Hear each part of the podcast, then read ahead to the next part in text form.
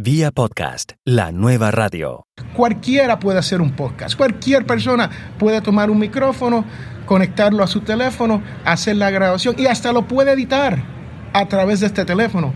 Y puede subir el feed a través de iTunes y tener un podcast sindicado. Los podcasts están ahora en dispositivos móviles y más personalizados que nunca. Esto representa una gran oportunidad para cualquier persona que desea compartir sus ideas sobre un tema específico y crear comunidad con una audiencia mundial. Los teléfonos inteligentes han revolucionado el fácil acceso al audio bajo demanda. Ahora, usted no tiene que estar conectado a una computadora u ordenador para escuchar audio que se distribuye por la Internet con una aplicación para escuchar podcasts se puede suscribir y el contenido se descarga en su teléfono. Usted lo escucha como, cuando y donde quiere.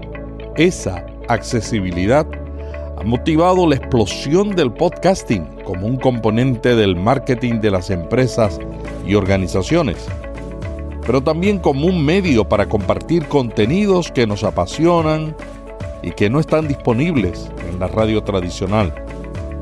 Los podcasts están ahora en dispositivos móviles y más personalizados que nunca.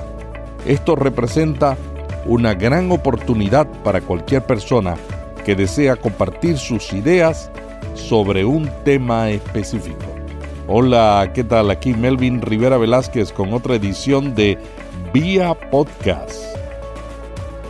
Hoy en Vía Podcast conversamos con un experimentado podcaster que nos da consejos sobre cómo comenzar un podcast.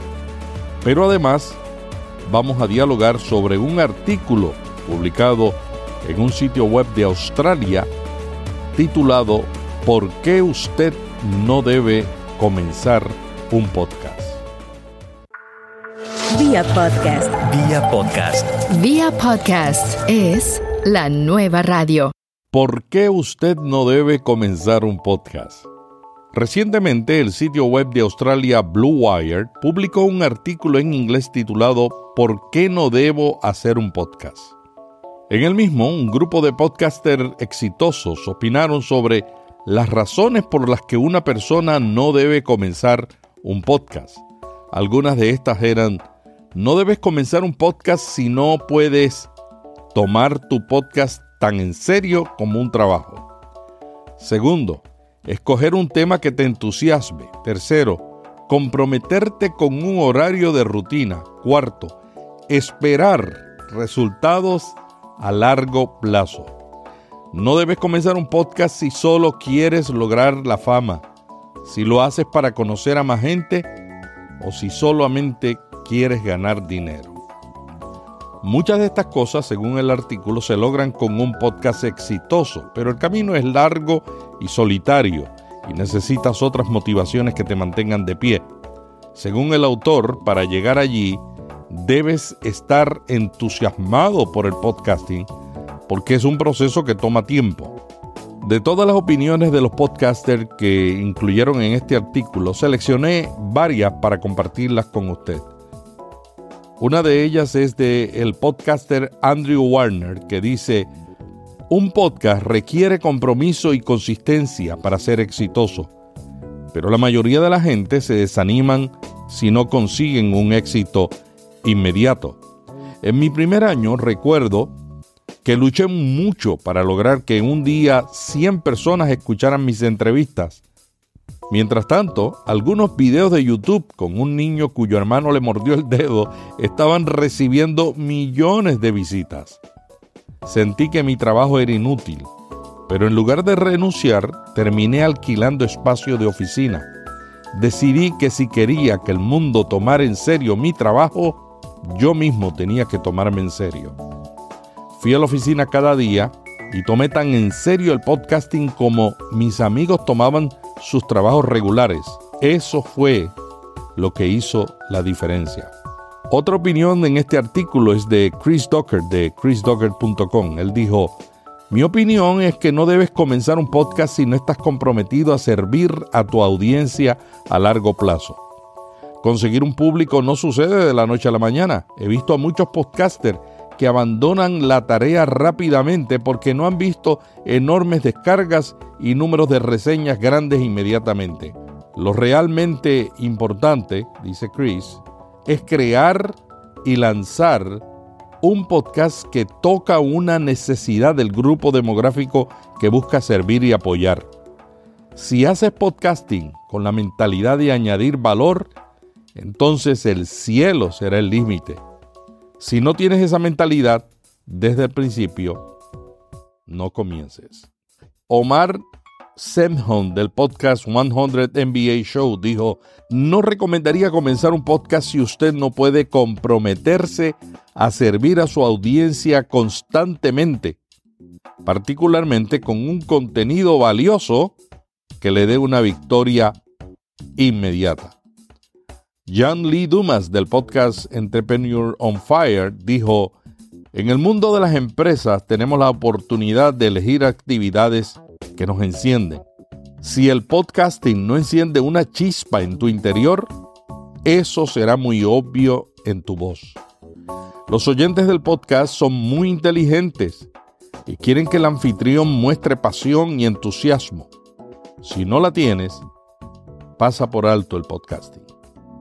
Chris Michael Harris del podcast Entrepreneur Award dijo, la única razón por la que uno no debe lanzar un podcast es si simplemente estás haciéndolo como un medio para hacer dinero, pero no te sientes verdaderamente apasionado por los temas que discutes. Erlen Bake de NBA Hardcore dijo, los resultados toman tiempo si no eres constante, vas a fallar en el momento inesperado. Mi equipo de trabajo está completamente entusiasmado con nuestro podcast. Estamos trabajando juntos para asegurarnos de que proporcionamos valor a nuestros oyentes y no los hacemos perder su tiempo. Joe Sol Sehi del podcast Stacking Benjamins dijo, no comiences un podcast si no tienes nada que decir iTunes está repleto de podcasts que se parecen. Si realmente deseas crear grandeza, escucha un montón de podcasts, encuentra tu nicho y di algo que la gente todavía no ha escuchado. Ellos ya han escuchado imitaciones, ahora necesitan escuchar algo diferente. Este artículo fue escrito por Tom Hunt y publicado en bluewiremedia.com au. Vía podcast, la nueva radio. Bueno, yo comencé en la radio hace más de 12 años haciendo radio. Habla Félix A. Monterala, experto en finanzas personales y productor del podcast Potencial Millonario. Mediante el blogging, conocí esto del podcasting. No sabía, no tenía idea que era un podcast. Y empecé, comencé a escuchar los audios en, por el teléfono, ¿no? Y me gustó mucho hasta el punto donde dejé de hacer programas de radio para hacer podcasting, porque vi que a través de podcasting uno puede llegar a muchos más sitios que en la radio, la cual es local, ¿no? Félix, ¿y cuál ha sido tu experiencia en este desarrollo de tu podcast? Si tú fueras a comenzar de nuevo, ¿qué harías diferente? Bueno, primero me educaría un poquito más en cuanto a esto del hosting, porque cuando uno tiene, crea archivos sobre de, audio, hay que mantenerlos en algún sitio. Y en realidad hay tantas opciones hoy en día que uno tiene que ver cuál es la opción que mejor le sirve a uno y eso sería mi número uno, saber cuál, dónde hacer hosting para el podcast. Y número dos, trataría de buscarme equipo un poquito más adelantado del equipo que tenía cuando comencé. Entiendo que no muchas personas tienen el dinero ni, ni, ni la capacidad para, número uno, comprar el equipo y dos, cuando digo capacidad es cómo conectar los sistemas, ¿no? Y, entiendo eso. Y uno comienza súper básico y cometí el error de comprar el, el, snowball el micrófono Snowball, right? El Blue Snowball. Y eso fue un error porque ahora lo tengo para que se vea bonito porque es, es, precioso mirarlo, ¿no? Pero la realidad no era el tipo de micrófono que necesitaba para los podcasts. Tú utilizas el video. ¿Cuáles son los requisitos de, de un hosting, de un sitio de hospedar podcast para que también te sirva para video? Porque me imagino que eso alteró tu proceso de decisión. Sí, y ese fue uno de los de las suertes que tuve. Hice mi research y encontré un hosting que se llama Podbean, que no tan solo provee hosting de audio, pero también de video. Y el precio era muy módico. Y eso es otra cosa que uno tiene que considerar. Cuando uno está hosting, uno tiene que pagar. Y es una de las pocas inversiones que uno hace al principio, ¿no? Pero son una de esas inversiones que en realidad vale la pena. Mencionaste la primera, que es el hosting. De las tres recomendaciones, ¿cuáles serían las dos y tres? Bueno, la dos es, es esto de el equipo, saber qué tipo de equipo uno tener.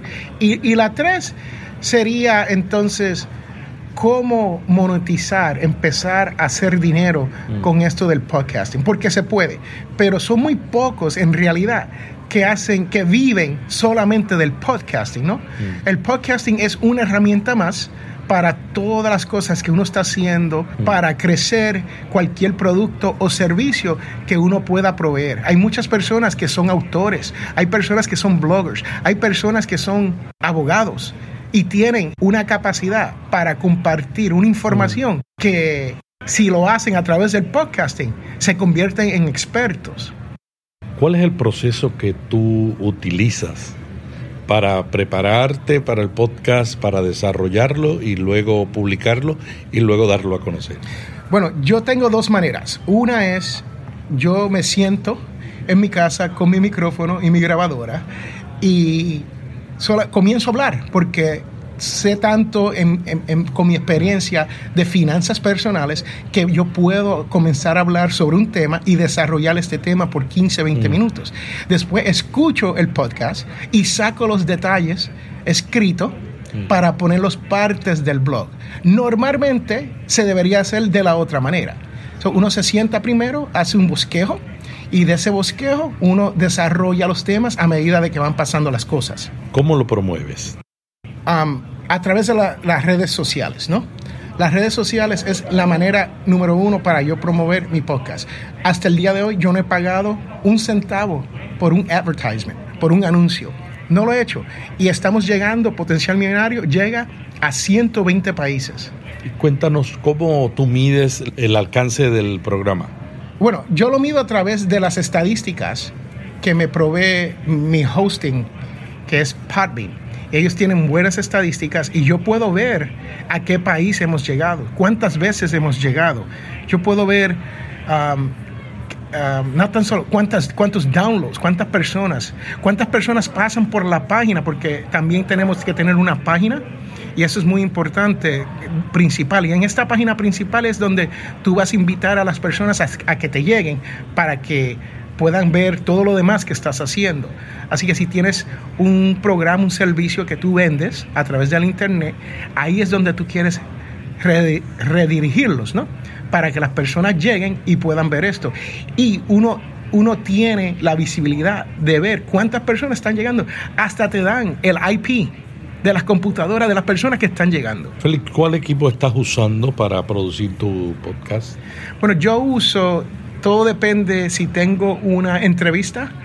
Puedo usar un Zoom de primera generación, que es una, una grabadora digital es una de las más viejitas, pero, pero, pero todavía funciona. Trabajan, trabajan de lo más bien, trabajan de lo, de lo, más bien.